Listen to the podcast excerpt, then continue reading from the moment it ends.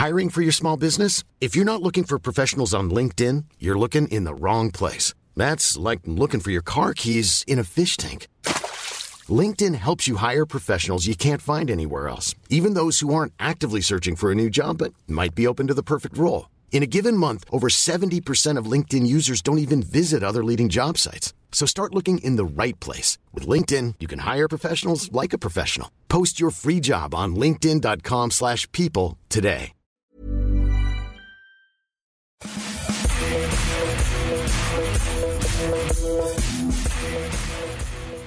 Bonjour à tous et bienvenue dans ce nouveau numéro du FC Stream Team. On est très heureux de vous avoir avec nous. Martin Mosnier pour vous servir, journaliste à Eurosport et avec moi comme chaque semaine. Je sais que vous l'attendez chaque semaine, que chaque vendredi il vous manque, que vous avez besoin de son expertise, de sa voix de baryton. Monsieur Maxime Dupuis, rédacteur en chef d'Eurosport. Comment ça va Max? Ça va, Martin. Euh, en revanche, la voix de baryton, j'ai un petit doute quand même. Je ne sais pas comment je pourrais la classer, mais euh, peut-être ça va vers les basses, mais je ne sais pas trop. D'ailleurs, il faudrait inviter la prochaine fois un spécialiste de, de la voix, ce serait intéressant. Ah, ce serait pas mal, ce serait pas mal pour bosser effectivement euh, notre vibrato. Comme chaque semaine, alors on vous a promis chaque semaine de, de, lire les commentaires que vous nous laissez sur Apple Podcast. Déjà, Maxime, est-ce que tu peux nous rappeler? Alors, on peut nous voir sur eurosport.fr si on veut voir nos bobines, et je vous le conseille parce que Maxime est particulièrement beau gosse cette semaine. Je me suis, je me suis coiffé. Ouais, ça change. Euh, où est-ce qu'on peut nous entendre, Maxime? Alors, euh, vous pouvez nous entendre tout simplement, vous pouvez nous entendre sur les euh, meilleures plateformes de podcast. Alors, ça va de Apple Podcast, Castbox, Acast, Deezer, Spotify. Vous tapez FC Stream Team et vous avez l'émission. Et si vous voulez que ce soit encore plus facile de nous trouver, eh ben, il y a une euh, solution très très simple. Vous mettez des commentaires et vous nous notez évidemment 5 étoiles parce que si vous nous notez 5 étoiles, on va remonter et on sera beaucoup plus simple à retrouver. Vous aurez beaucoup moins de clics à faire et ce sera plus simple. Et en plus, comme l'a dit Martin, on aime bien vos commentaires. Ouais, je vais en lire un, celui de Clem, qui est assez juste, je trouve. Euh, Maxime, tu me diras ce que tu en penses après. Donc, Clem qui sur Apple Podcast nous laisse ce message. Merci pour vos avis, les gars. C'est toujours très intéressant. Euh, Maxime, on a bien compris que tu ne pouvais pas voir Jean-Michel Aulas entre ce podcast et le dernier. Merci pour vos podcasts. Ah là, je suis assez étonné de ce commentaire, Clem. Non, allez, on, va, crever l'abcès tout de suite. J'ai aucun problème avec Jean-Michel Aulas, bien au contraire, qui est probablement euh, le plus grand président peut-être de l'histoire de la Ligue 1 ou pas loin. On, pourrait faire un classement d'ailleurs, ce serait un classement à faire. Euh, parce que ce qu'il a fait entre c'est. J'ai pas aimé euh, ce qu'il fait euh, ces derniers mois parce qu'il s'est caricaturé, parce que il a donné une mauvaise image pour moi du football français, de son club finalement, parce qu'à vouloir trop sauver la peau de son club qui était en échec sportif cette année, bah, il a montré quoi? Il a donné une image qui n'était pas favorable. Donc, je pense que ça ira mieux dans les, dans les mois à venir avec la reprise. Déjà, ça va un peu mieux. Je pense qu'il a fait son, son, deuil entre guillemets de la saison. Et puis voilà, mais avouez quand même que c'était un peu lourdingue, mais c'était tellement lourdingue qu'on a aimé et qu'on va continuer à en parler aujourd'hui d'ailleurs. Exactement. Dans le sommaire du jour, on va démarrer cette émission en parlant du FC Barcelone et d'Antoine Griezmann. On va faire un petit retour sur sa saison, se demander déjà euh, bah, si elle est réussie ou non et se projeter sur ce qui va suivre parce que vous savez, la Liga reprend ce week-end et le Barça jouera ce samedi. Maxime, notre deuxième sujet, ce sera sur le PSG le deuxième sujet de l'émission euh, nous amènera donc à, Paris, au Paris Saint-Germain, où Thomas Tuchel est en train peut-être de perdre un peu la main. C'est-à-dire que vous l'avez vu euh, cette semaine, l'un des docteurs du PSG qui était un proche de Thomas Tuchel a été euh, non reconduit pour la suite. Choupo-Moting n'a pas été prolongé, ce qui en soi n'est pas forcément une surprise et peut-être pas mal pour Paris Saint-Germain. Thiago Silva va partir. Ben, on est en train de se demander tout simplement si Thomas Tuchel n'est pas en train de perdre de l'influence au profit de qui vous imaginez, évidemment de Leonardo. Et même, on va se poser la question suivante est-ce que c'est pas euh, normal que Leonardo redevienne, si tant est qu'il ne l'ait plus été euh, même depuis son tour, l'homme fort du Paris Saint-Germain? Et le troisième sujet On finira avec, euh, bah, avec la Ligue 1. On va quand même parler de la Ligue 1. Et, vous savez qu'Amiens et Toulouse. Amiens et Toulouse, pour le moment, ne sont pas relégués. Leur relégation est, suspendue. Et on va se poser la question avec Maxime, on n'est d'ailleurs pas forcément d'accord. Est-ce que la Ligue 1 doit se jouer à 20, à 22 ou même à 18 dans, alors, dans un futur, là, on va se projeter à, moyen terme parce que l'année prochaine, ce sera 20 ou 22. Mais voilà, on se posera toutes ces questions-là. une demi-heure d'émission peut-être ou un peu plus parce que Maxime est parti très très fort. Il est déjà très bavard, donc ça durera peut-être un peu plus. mais Maxime, on va démarrer tout de suite avec le premier sujet et donc avec Antoine Griezmann. Antoine Griezmann retrouve le chemin des terrains demain soir avec le FC Barcelone. Samedi soir, on sait que c'est sa première année au Barça. On sait que ça n'a pas été forcément flamboyant depuis le début. Euh, les chiffres à dingo, en tout cas, ils sont en deçà de ce qu'on imaginait, puisque c'est 8 buts en Liga et 4 passes décisives. C'était parti assez fort, entre guillemets, puisque Messi n'était pas là et qu'il avait plutôt bien joué les pompiers. Et euh, ce qui a donné le temps, on va dire le, fil du temps, l'hiver et euh, cette avancée de printemps, c'est une influence très relative d'Antoine Griezmann qui, euh, à mes yeux, n'est pas bien utilisée évidemment par les entraîneurs successifs du FC Barcelone depuis le début de saison. Donc nous, ce qu'on a envie de, savoir, de se demander, est-ce que tout simplement cette coupure qui est très très longue, qui est même inédite dans une carrière de footballeur professionnel, va aider Griezmann à rebondir et peut-être finir très fort et enfin trouver sa place au FC Barcelone? Griezmann, il a joué 37 des 38 matchs du, FC Barcelone. Il en a démarré 34. Donc, de toute façon, d'un point de vue simplement euh, des titularisations des matchs joués, il est indispensable au FC Barcelone. Après, il a été trimballé un peu partout avec les blessures euh, plus ou moins longues de Dembélé, Suarez, Messi. Hein. Ils ont tous été blessés. Donc, Griezmann a dû s'adapter un petit peu, jouer un peu à, tous les postes. Il a eu le temps de se montrer malgré tout, hein, puisqu'il a joué 37 des 38 matchs du Barça, je le rappelle. Je crois que toute compétition confondue, il a marqué 14 buts, donc comme, euh, comme Suarez, il me semble. Euh, il a fallu digérer ce nouveau statut. Euh, moi, je suis d'accord avec Maxime quand, quand il dit que, que, cette première partie de saison, ou en tout cas ce qu'il a montré jusqu'ici au FC Barcelone, c'est trop peu pour Antoine Griezmann. C'est trop peu pour l'un des meilleurs joueurs du monde, parce qu'aujourd'hui, Antoine Griezmann, c'est ça. En tout cas, avant qu'il signe au FC Barcelone, c'était l'homme fort de l'Atlético Madrid, c'était l'homme fort de l'équipe de France. Et ce qu'il montre au FC Barcelone, c'est trop peu par rapport à ce statut-là par rapport aussi à son indemnité de transfert, même si ça c'est autre chose. Il n'a pas encore trouvé sa place dans le dispositif barcelonais. Alors il y a plein de raisons qui, l'expliquent. Malgré tout, je pense que le fait d'avoir été attramalé à tous les postes et surtout de ne pas avoir pris Griezmann pour ce qu'il est vraiment, je pense qu'on en parlera un peu plus tout à l'heure, c'est pour moi ce qui fait défaut à Antoine Griezmann. Et c'est ce qui fait qu'aujourd'hui, euh, bah, ce n'est pas satisfaisant son intégration au FC Barcelone. Ça, c'est une certitude. Euh, il a été euh, mis à gauche quand Dembélé s'est blessé, et puis même quand Dembélé est revenu d'ailleurs. Antoine Griezmann, c'est pas un, homme qui déborde. Or, le profil de Dembélé, c'était vraiment ça, un homme de couloir. Messi est déjà un homme qui repique beaucoup, qui joue en appui avec Suarez. Le profil de Messi, c'est un peu un profil à la Griezmann quand même, malgré tout, un attaquant de soutien, un, voilà, j'allais dire presque le maestro, le, chef d'orchestre d'une équipe. Et c'est pour ça qu'Antoine Griezmann a eu du mal à, faire sa place. Après, une fois que Suarez s'est blessé, on l'a mis au centre comme attaquant de surface qui lui voit encore moins parce qu'on sait que c'est pas là où il est performant. Qui était bon avec l'Atlético Madrid, c'était avec Torres ou avec Diego Costa, avec l'équipe de France, c'est avec Giroud évidemment. Donc, donc euh, pour moi, je ne remets pas en cause, si vous voulez, ses qualités. Je remets en cause la façon dont l'a utilisé le FC Barcelone et c'est pour ça, pour l'instant, que Griezmann au Barça, pour l'instant, je suis désolé, mais ça ne marche pas. Alors, est-ce que cette trêve, grosse trêve, là on démarre quasiment une nouvelle saison, peut lui permettre de remettre le pied à l'étrier et de enfin prendre sa pleine mesure au FC Barcelone. C'est en tout cas ce que croit Antoine Griezmann, euh, Maxime. Oui, c'est ce qu'il croit. En tout cas, c'est ce qu'il a dit dans une déclaration cette semaine. Je vais vous la lire. Euh, la pause m'a fait du bien. J'avais besoin de me reposer. Cela faisait cinq ans que je n'avais pas connu de période si longue sans jouer. J'ai pu profiter de ma famille et je suis au top physiquement et mentalement désormais. Dans cette longue euh, tirade, s'il y a un mot à retenir, c'est euh, désormais, parce qu'il sous-entend qu'il n'était pas au top, bah, notamment physiquement, mais surtout mentalement. Et ça, on va dire qu'il ne l'a jamais dit, il s'en est jamais plein, mais ça se voit comme le nez au milieu du visage. Euh, on sait que le vestiaire barcelonais est un vestiaire particulier, qu'il faut s'y adapter, qu'il a ses codes propres, et peut-être même plus qu'ailleurs, et qu'il y a un joueur qui s'appelle Lionel Messi. Tu parlais tout à l'heure du positionnement de Griezmann sur le terrain. Il est à gauche. Pourquoi il est à gauche?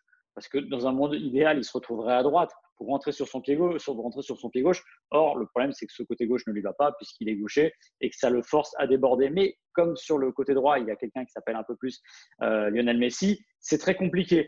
La difficulté qu'a eu euh, Antoine Griezmann dans ce début de saison, c'est donc de se faire, on va dire, je vais dire accepter parce que alors évidemment, il faut jamais surinterpréter tout ce qu'on voit sur le terrain parce qu'on est toujours à l'affût des petites images. Il y a quand même quelques séquences qui me font dire que Messi n'a pas euh, forcément fait tout ce qu'il fallait pour aider Griezmann dans cette tâche qui est compliquée. Il y a plein d'actions qui le laissent penser. Et on sent aussi Griezmann qu'il essaye de tout faire pour plaire à Messi. Et on l'a notamment, vous en avez parlé dans Mercredi Mercato du cas Messi. Euh, Messi, aujourd'hui, c'est la toute-puissance incarnée du FC Barcelone. Messi, euh, l'année dernière, n'était pas très content que Neymar ne revienne pas il n'a rien contre Griezmann, honnêtement, mais je pense qu'il en a beaucoup contre sa direction sur le fait que Neymar ne soit pas revenu, qu'il n'ait pas accepté de faire l'effort de le faire revenir. Neymar, qui pour lui, pour le coup, était très bien sur le côté gauche, qu'occupe aujourd'hui Griezmann. Donc aujourd'hui, indirectement, je ne pense pas que ce soit euh, contre Griezmann, encore une fois, je le répète. Et je pense qu'indirectement, il le fait payer à tout le monde et donc un peu à Griezmann. Et c'est vrai qu'on a un peu de peine quand on voit Antoine Griezmann euh, sur son côté gauche. Souvenez-vous du dernier Classico. Euh, on sait que Griezmann, c'est la Grinta, c'est l'équipe de France gagne la Coupe du Monde 2018. C'est parce que Griezmann fait tout le travail, il défend, il est là, il est partout. On a besoin d'un joueur comme ça, un joueur avec qui on va à la guerre. Mais avec ce FC Barcelone-là, moi, été triste de le voir sur son côté gauche, se retrouver parfois derrière Jordi Alba, en, euh, quasiment arrière gauche ça, c'est quand même gênant. Donc, ce qu'on peut espérer, c'est que ça aille mieux euh, dans la période qui s'ouvre. Mais Martin, je ne sais pas ce que tu en penses, mais je ne sais pas trop comment. Peut-être que lui sera mieux dans de meilleures dispositions, mais je ne vois pas trop comment ça pourrait changer sur le terrain pour le coup. Moi, moi ce qui est sûr, c'est que quand je pense à Antoine Griezmann, je pense d'abord à un joueur qui marche à l'affect, au sentiment un joueur sentimental. Quoi. Euh, coupe du Monde 2014, euh, l'équipe de France se fait sortir par l'Allemagne, il est en pleurs sur le terrain, mais c'est hallucinant. Coupe du Monde 2018, pareil, il est en pleurs. Euh, il y a des machines dans le foot, il y a des machines. C'est-à-dire qui sont faites pour ça, programmées depuis l'enfance. je pense à Ronaldo, je pense à Mbappé, qui n'ont pas besoin de temps d'adaptation, qui cartonnent tout de suite quand ils arrivent dans, dans, un club. Mbappé, il gagne la Coupe du Monde tu as l'impression qu'il vient de gagner un tournoi cadet euh, en, je sais pas où, en province ou je sais pas où, ou en banlieue parisienne, peu importe. Mais bon, bref, voilà. Euh, Griezmann, c'est pas ça. Griezmann, il est dans l'affectif, un peu comme Payet. Bon, Payet, c'est vraiment démultiplié encore plus, mais ils ont besoin d'un coach qui leur fait confiance. Ils ont besoin d'un contexte qui est favorable. Ils ont besoin d'un cocon autour d'eux. Alors peut-être que cette période-là lui a permis de se construire un cocon, d'être euh, voilà, d'être plus plus sûr de ce qu'il est à Barcelone. Ça, c'est possible. On sait qu'aussi à l'Atlético, les débuts ont été difficiles. Je ne parle même pas de la Real Sociedad où il a mis un temps fou à, voilà, s'y faire puisqu'il avait laissé ses parents, etc. Ça a failli pas marcher aussi, Griezmann, à cause de ça. C'est jamais ses qualités de footballeur qui sont remises en cause, mais c'est parce que bah voilà, c'est un affectif. Quand il arrive en équipe de France, je vous rappelle quand même que pendant longtemps, il a été considéré comme un super sub. C'était le cas notamment à la Coupe du Monde 2014. Et quand il était titulaire, eh ben, ça marchait moins bien. Donc, il lui a fallu là aussi un temps d'adaptation.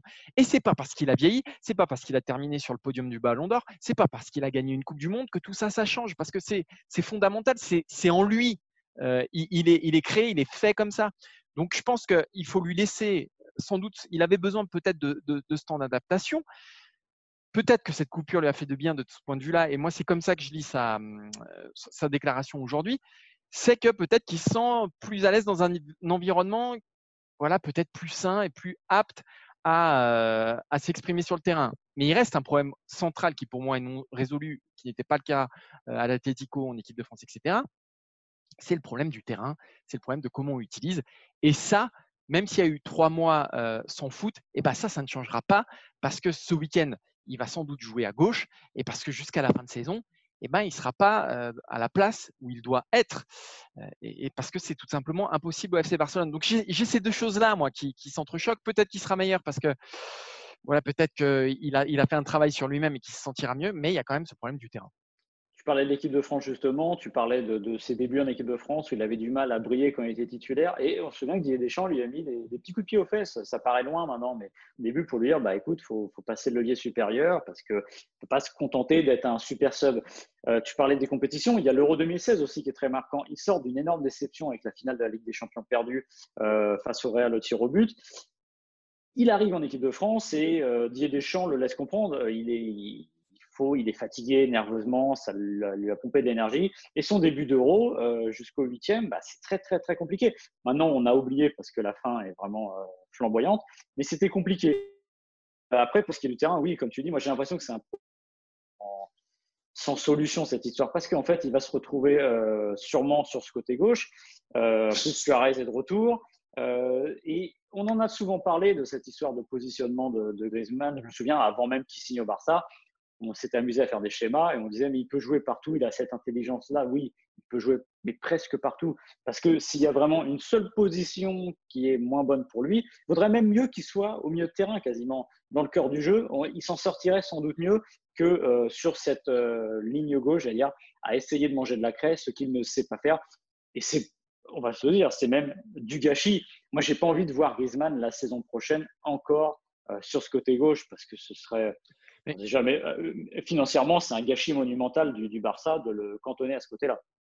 Alors justement, la saison prochaine, tu n'as pas envie de le voir sur ce côté gauche. On peut se poser la question de son avenir si toutefois ça ne fonctionne pas, s'il revient dans les mêmes dispositions.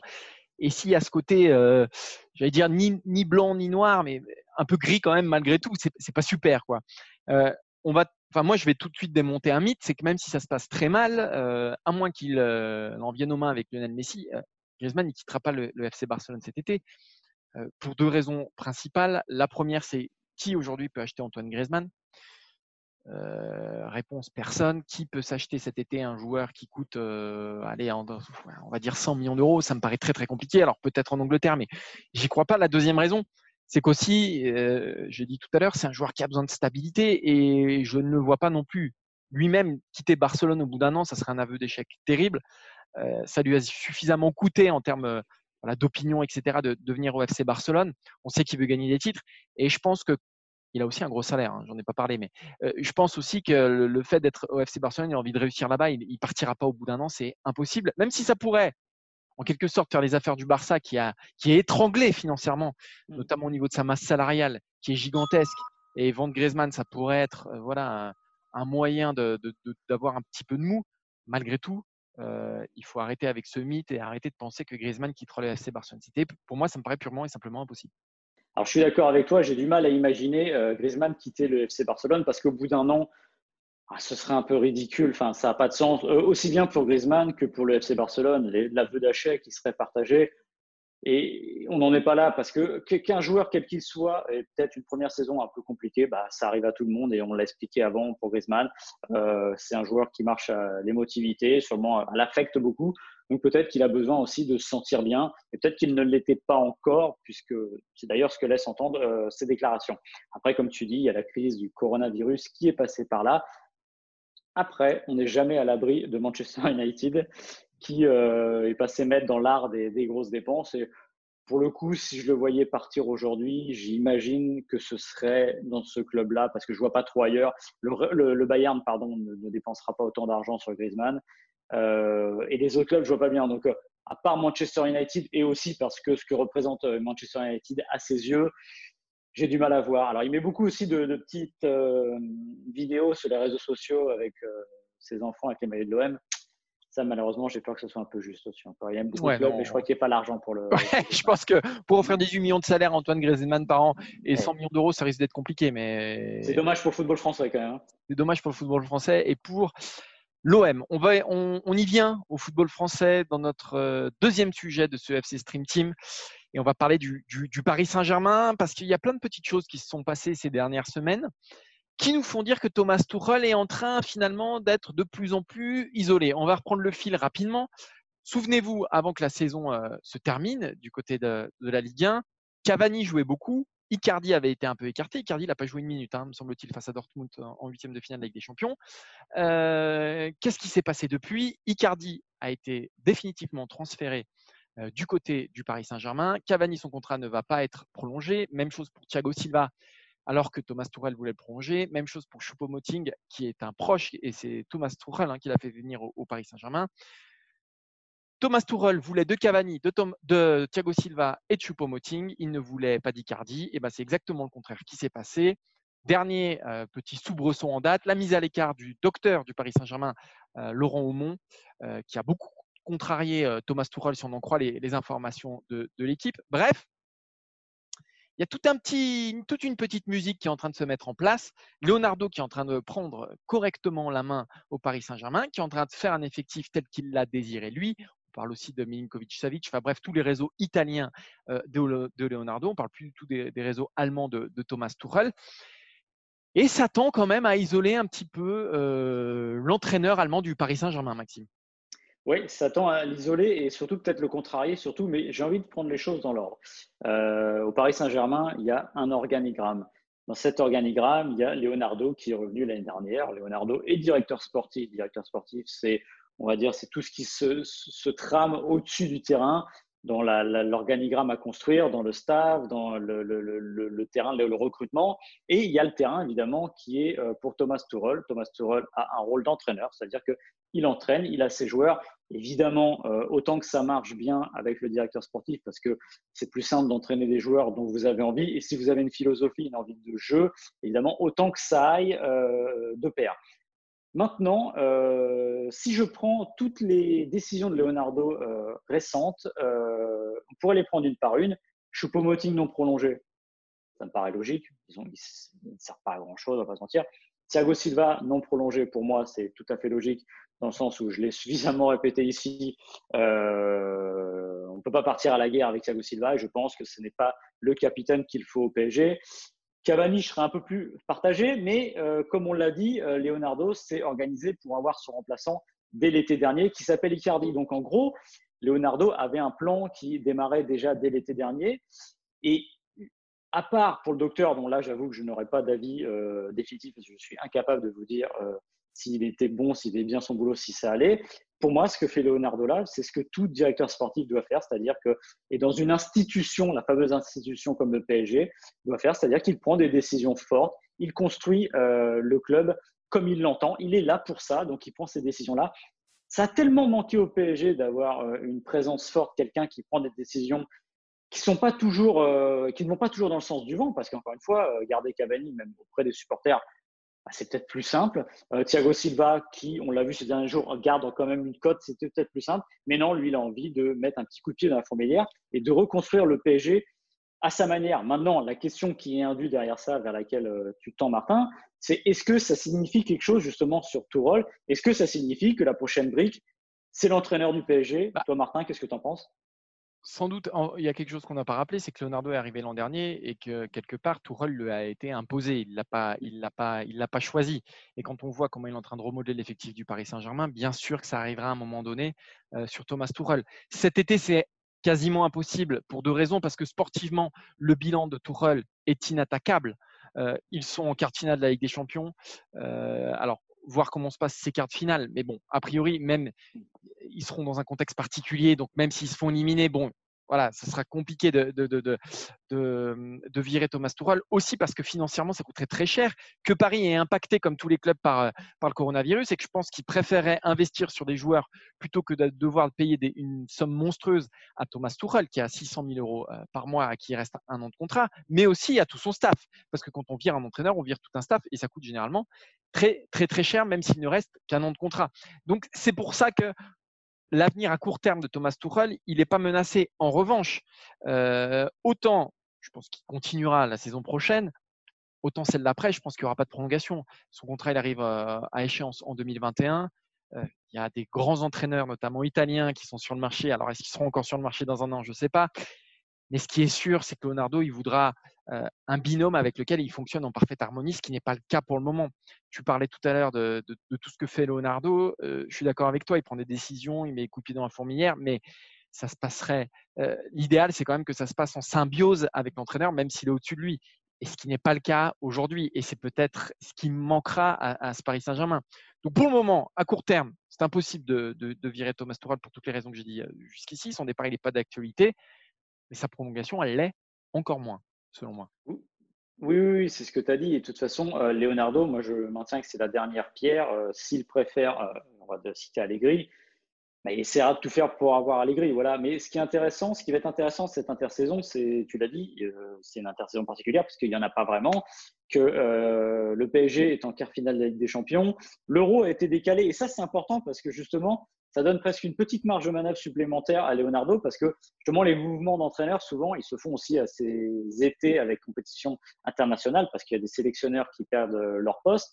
Par exemple, Allegri, on aurait pu imaginer que euh, à la fin de l'été 2020, bah, il est euh, peut-être soit sur la liste de la Squadra Azzurra, on ne sait pas. Voilà. En l'occurrence, ça sera un an plus tard, donc ça donne aussi un an de plus pour voir comment va fonctionner le binôme Leonardo Tourelle. Je ne sais pas si Leonardo a une position de principe à dire je veux une autre personne. Voilà. Peut-être qu'au départ, il se dit, c'est pas, comme tu l'as dit, il est arrivé un an avant, c'est pas son homme. Maintenant, Leonardo, je pense que c'est quelqu'un de très pragmatique aussi. On ne le répète pas assez, mais euh, si le PSG euh, gagne la Ligue des Champions, évidemment, ça changerait beaucoup de choses. des fois, il faut peut-être s'accommoder de caractères un peu divergents et de, de, personnes qui ne sont pas exactement comme soi pour avancer. Euh, les entraîneurs, les... Il y a une chose qu'on n'a pas dite quand même jusqu'ici, c'est qu'aussi Thomas Tuchel, il a un tempérament de feu. Que euh, Dortmund, il s'en est allé euh, à la.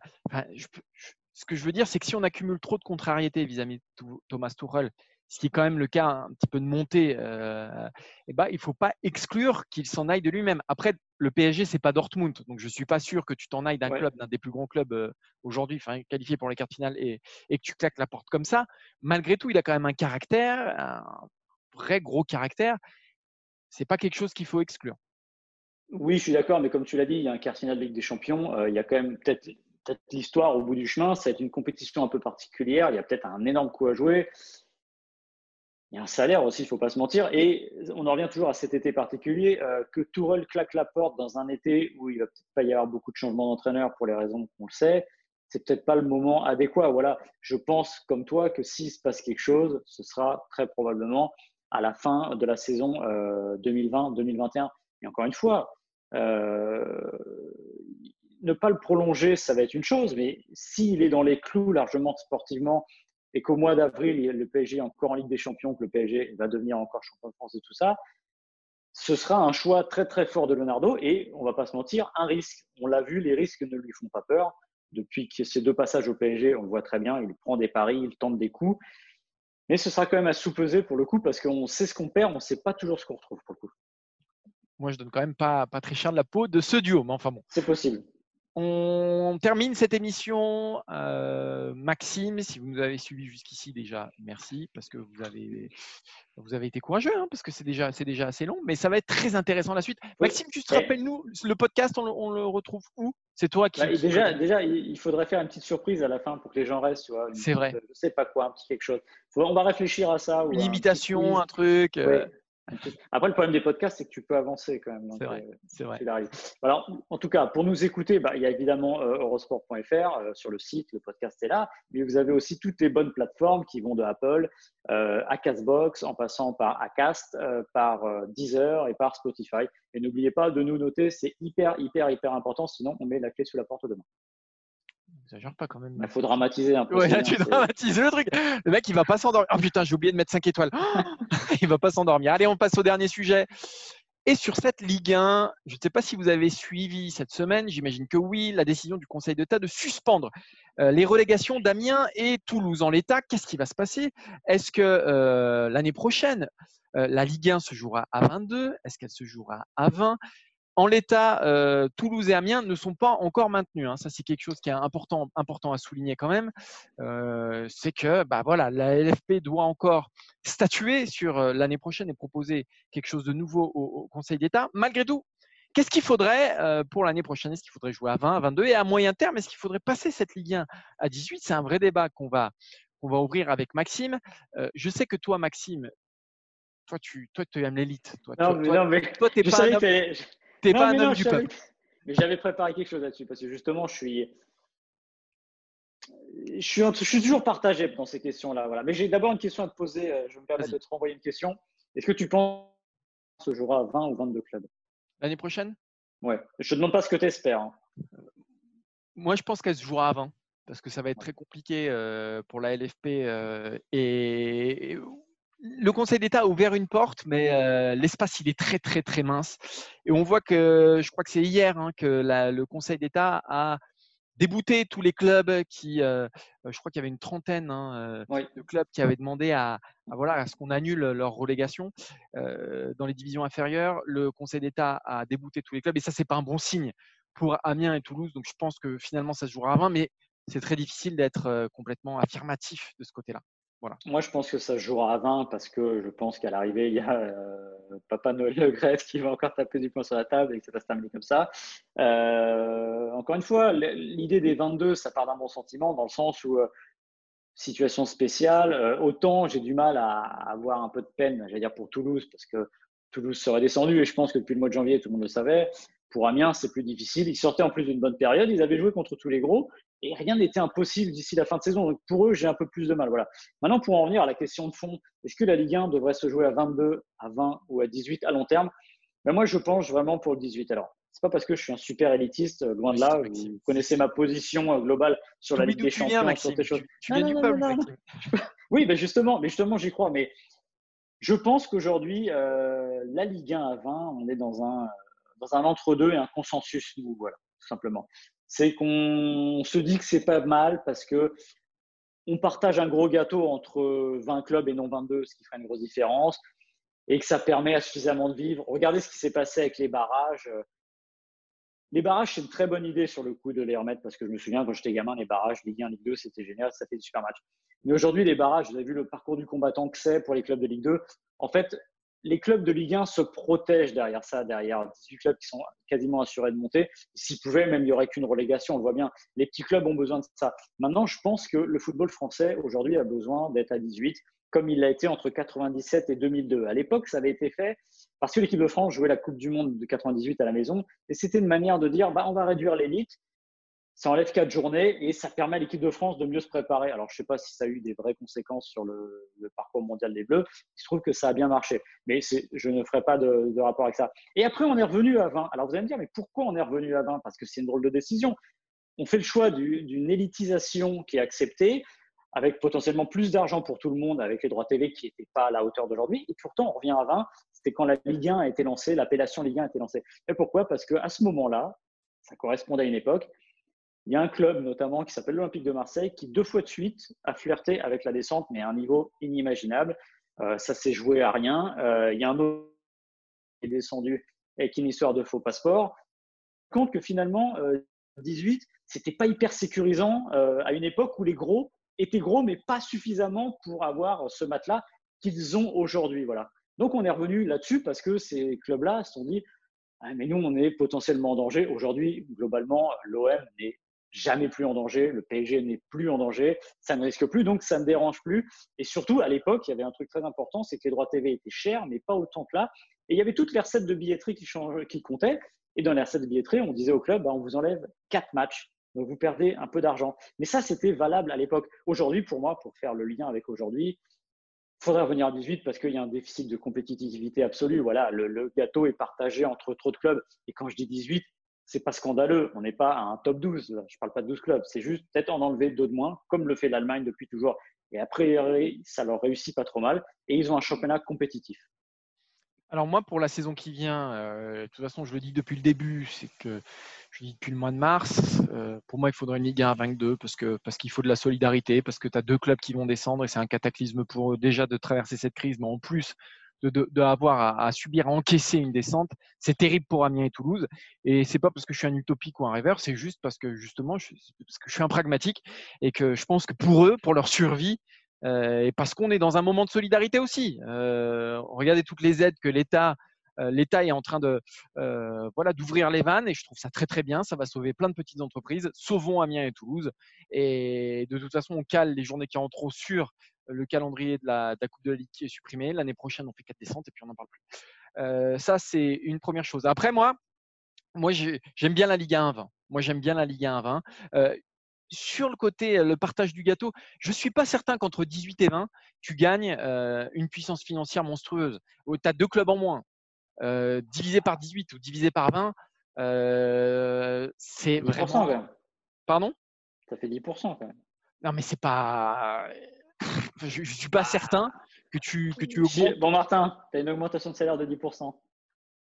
Moi, je ne suis pas un homme d'argent. On en parlera une fois que la caméra sera éteinte, si tu veux bien. Mais en tout cas, quand le micro est allumé et que la caméra est éteinte, je ne suis pas un homme d'argent, Maxime. Après, c'est autre chose. Mais euh, non, mais moi, moi j'aime bien cette Ligue 1 Moi, j'aime bien cette Ligue 1 20 parce que c'est parce que comme ça, c'est comme ça que je l'ai connu. C'est Et puis, je suis pas sûr qu'en passant à 18, tout d'un coup, ça te permette d'avoir des clubs en demi-finale ou en finale de la Ligue des Champions ou de la Ligue Europa parce qu'ils ont 10% euh, de plus sur des droits télé. Ça correspond, je sais pas, peut-être à 7, 8, 9 millions de plus par an. Euh... Une paille. Ouais, mais bah non, ah, mais, c'est pas grand chose pour des, pour des clubs comme Marseille, comme, parce que c'est d'eux dont on parle, parce que c'est eux, bah. qui eux qui devraient bénéficier en premier de ce, de, de ce resserrement-là. Euh, Allô, Henri, j'ai 9 millions. Jacques Henri, j'ai 9 millions pour toi cet été. Tu les prends ou pas? Non? Non, mais je suis d'accord avec toi sur le fond. C'est pas ça. Parce que si on gagne pas de Coupe d'Europe, qu'on a gagné que, que, que deux Coupes d'Europe en quasiment 65 ans, c'est pas parce qu'on a moins d'argent que ce soit. C'est juste qu'on est moins bon que les autres, tout simplement. Il faut arrêter de se leurrer. Quant à l'équipe de France, on a été champion du monde à 20 il y a deux ans. Ouais, mais bon, euh, tout le monde joue à l'étranger. Donc, euh, bah oui, bien sûr, bah oui, bien sûr. Et tu as tous les joueurs du Bayern? Non, non, mais je plaisante. Mais non, mais ce que je veux dire, je suis d'accord avec toi. C'est pas, c'est pas, c'est pas un game changer sur le football français, mais je pense que ça aiderait. Et je suis pas sûr que le championnat, pour le coup, pâtirait d'avoir quatre journées de moins parce que euh, bah, tu resserres d'une certaine manière l'élite et tu as un championnat un peu plus, j'allais dire, nerveux. Voilà. Les 22, pour moi, c'est. Alors, je comprends la solidarité. Encore une fois, je, trouve ça. Pour Toulouse, j'ai moins de mal. Pour Amiens, ça me fait un peu mal au cœur. Parce que je me dis qu'ils avaient encore une dizaine de journées pour sauver. On leur dit c'est terminé. Alors que, je le répète, ils venaient jouer le PSG. Je crois qu'ils venaient jouer Lyon. Et il y a Marseille ou Monaco qui n'étaient pas loin dans l'histoire. Les 22, pour moi, c'est l'école des fans. Voilà. Ça donne l'idée que tout le monde est gagnant. mais quand tout le monde est gagnant, tout le monde est perdant. Ça n'existe pas, tout le monde est gagnant. Ah, si, un petit peu. Et l'année prochaine, tu devras en faire descendre 4. Oui. Non, c'est compliqué. De toute façon, je pense que ça n'arrivera pas. Mais je, pense que ça ne va pas dans le sens de l'histoire, voilà, tout simplement. Et je ne dis pas que c'est bien. Moi, je veux 18, mais encore une fois, quand je dis 18, c'est pas avec une relégation ou deux. C'est-à-dire qu'il faut, il faut que ce soit. Encore une fois, c'est aussi une question de sport et d'aléa. Aujourd'hui, on a réduit l'aléa en rajoutant un barrage pour essayer de sauver le maximum de petits clubs. Bah, je pense qu'il faut euh, réduire, mais euh, leur donner, comment dire, euh, faire en sorte qu'il y, ait une vraie lutte derrière qui, pour moi, renforcera une forme de compétitivité du football français. Ce n'est que mon avis, mais je pense que ce ne serait pas aberrant. Je, je le répète, quand on était à 18 entre 97 donc, et 2002, le football français ne se portait pas plus mal, voilà, tout simplement. Il ne se portait pas mieux non plus. On n'a pas gagné de Coupe d'Europe entre les deux, Maxime. Ouais, mais on venait de sortir de trois finales sur 96 euh, et 97 quand même. C'était pas mal. Les années 90, c'était pas mal quand même. Oui, je pense que le problème, le problème, le problème, va au-delà de la Ligue 1 à 18 ou à, ou à, 20, ça on est d'accord. Oui, ah bah, bah, c'est Bosman de toute façon. Mais je pense que je, je... De toute façon, ça n'arrivera pas la Ligue 1 à 18 parce que les clubs sont complètement farouchement opposés à ça. Euh, surtout les, les, petits clubs. Je pense que si les très gros clubs aimeraient bien, mais ils ne sont pas majoritaires, ça n'arrivera pas. je pense que ce serait, ça mériterait presque le coup. On ne fait pas des tentatives comme ça, mais ça vaudrait le coup d'essayer pour moi. Allez, on ne nous mettra pas d'accord. Euh, bah, j'espère, on espère que vous avez passé un bon moment euh, en notre compagnie pendant beaucoup plus d'une demi-heure, je pense. Merci à tous de nous avoir suivis. Merci Maxime. Merci Martin. On se retrouve euh, bah, la semaine prochaine pour un numéro un peu spécial, en direct ou presque de Nice figurez-vous. Voilà.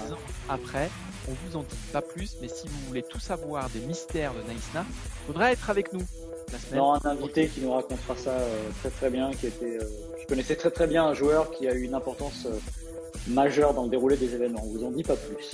Maxime Spoiler Dupuis. On se donne rendez-vous la semaine prochaine. Merci à tous de nous avoir suivis et passez une bonne semaine. Ciao